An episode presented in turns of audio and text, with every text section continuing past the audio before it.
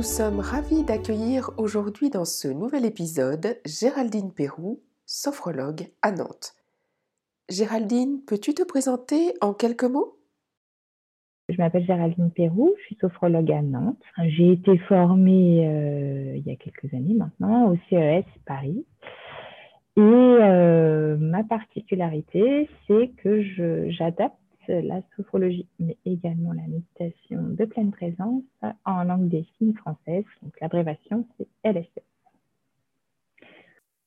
Merci Géraldine. En fait, mais quel parcours t'a amené à vouloir pratiquer la LSF, la langue des signes, et ensuite à adapter tes séances de sophro et de méditation en langue des signes?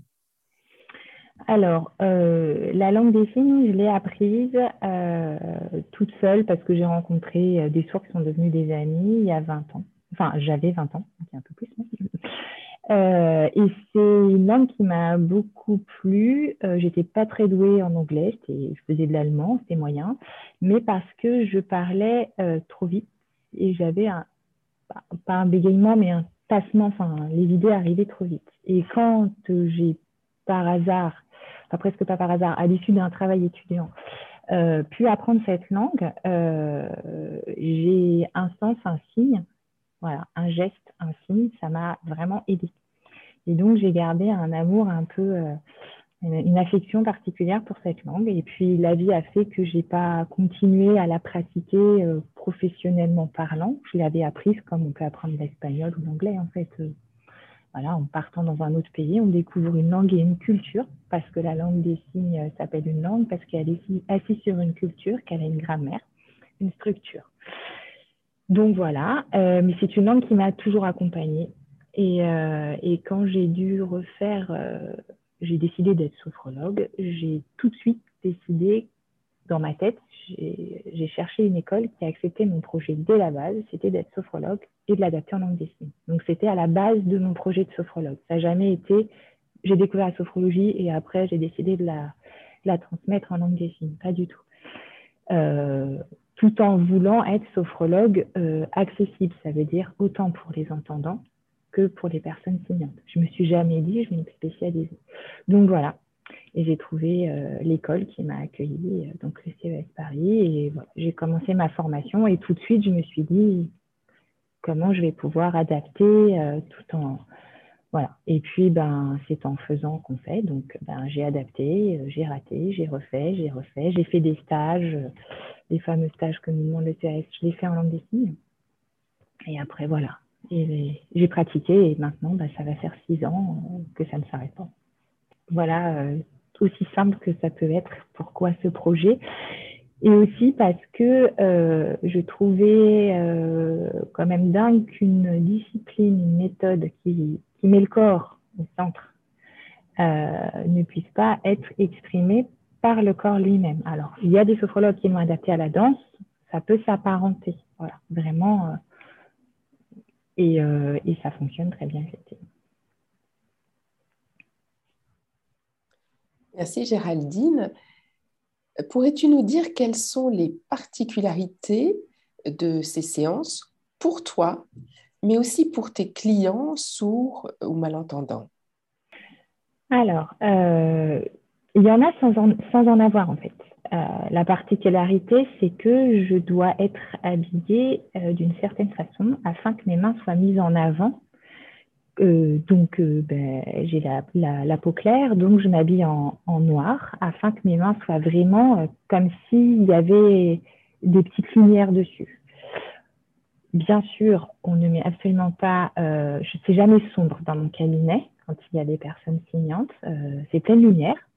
Voilà, donc ça peut paraître étonnant, c'est pas très zen, mais c'est comme ça. Il faut que les choses soient bien vues. je me mets rarement en face euh, des personnes avec lesquelles je fais une pratique.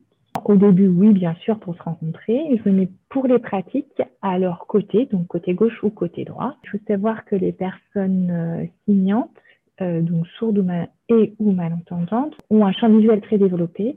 Et c'est avec ça que je joue, en fait. Du coup, pourquoi je fais ça? C'est que ça leur permet de, de fermer ou non les yeux. Et moi, donc je signe à côté d'eux et ça leur permet d'avoir un terminus logo signé à côté d'eux, voilà, qui n'est pas aussi, euh, enfin, qui peut être pareil que lorsqu'on parle ou pas. Mais voilà. Et donc, ça me permet d'avoir, de garder un contact avec eux et que eux puissent s'évader et de pouvoir euh, ben, remplacer la voix par les mains. Et puis voilà. Donc euh, ça, c'est une particularité qui est quand même, il faut s'adapter quoi. Sinon, donc ça c'est pour moi.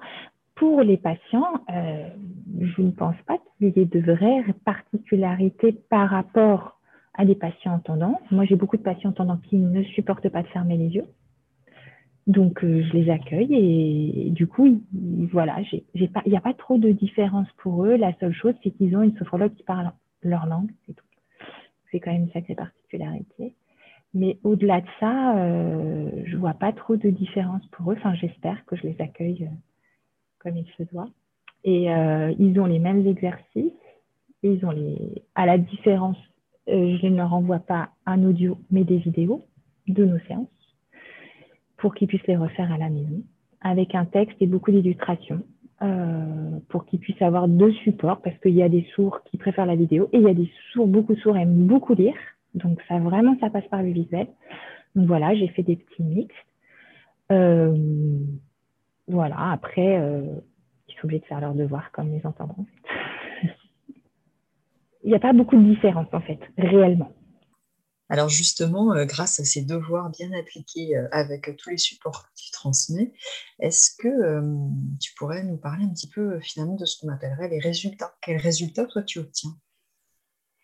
Déjà, je pense pouvoir dire que la sophrologie est totalement adaptable en LSS. Ça, c'est la première chose parce que c'était pas forcément obligatoire, euh, c'était pas gagné dès le départ.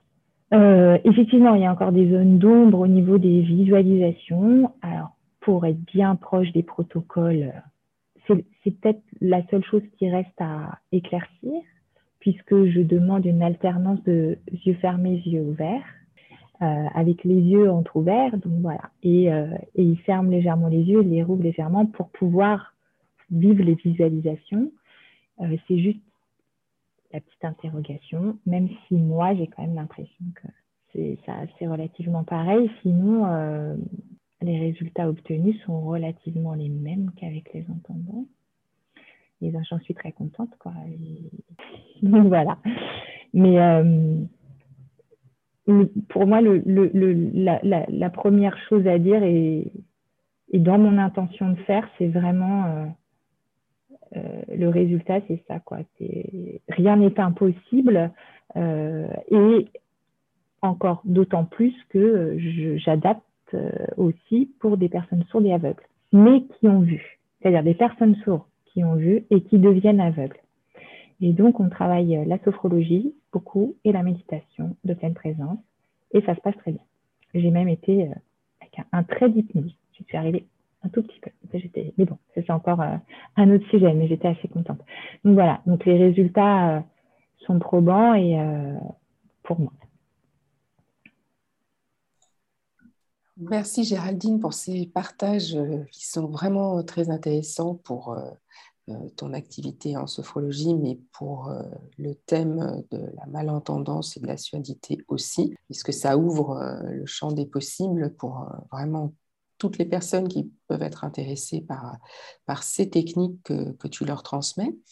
Est-ce que tu pourrais en quelques mots nous faire un résumé de tout ce que tu nous as dit de, ton activité? Comment tu, perçois ton activité dans ta, clientèle euh, sourde et malentendante, et ou malentendante?